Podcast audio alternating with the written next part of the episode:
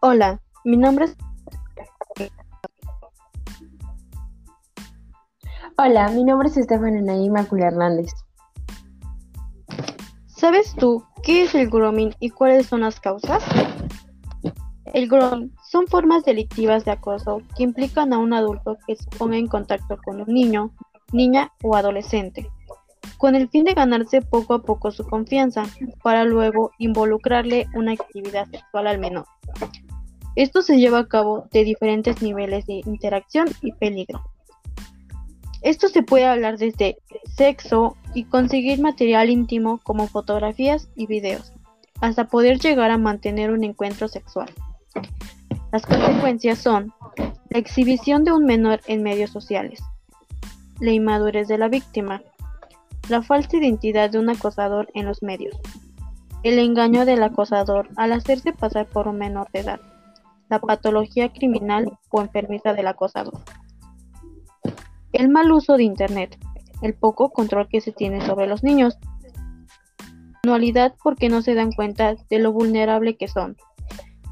Bueno, yo busqué por Internet una aplicación que se desarrolla en para poder denunciar el grooming y la aplicación se llama GAP y está disponible en Google Play. Bueno, esto puede traer demasiadas consecuencias.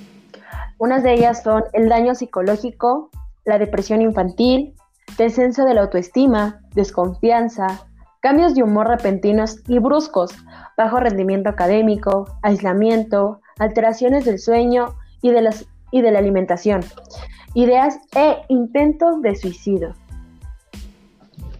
Algunos consejos para poder prevenir el grooming sería 1. Rechaza los mensajes de tipo sexual o pornográficos. Exige respeto.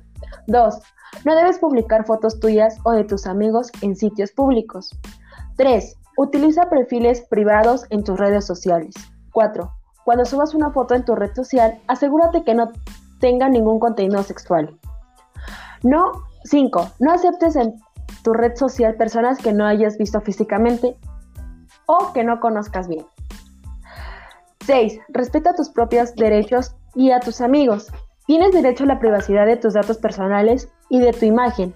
No los publiques ni hagas público lo de otros. 7. Mantén tu equipo seguro. Utiliza programas para proteger tu ordenador contra los malintencionados. 8. Utiliza contraseñas realmente privadas y complejas. 9. Si te ha producido una situación de acoso, guarda todas las pruebas posibles, conversaciones, mensajes, capturas de pantalla. 10. Si se te ha producido una situación de acoso, no cedas ante el chantaje. Ponlo en contexto con tus padres, pide ayuda.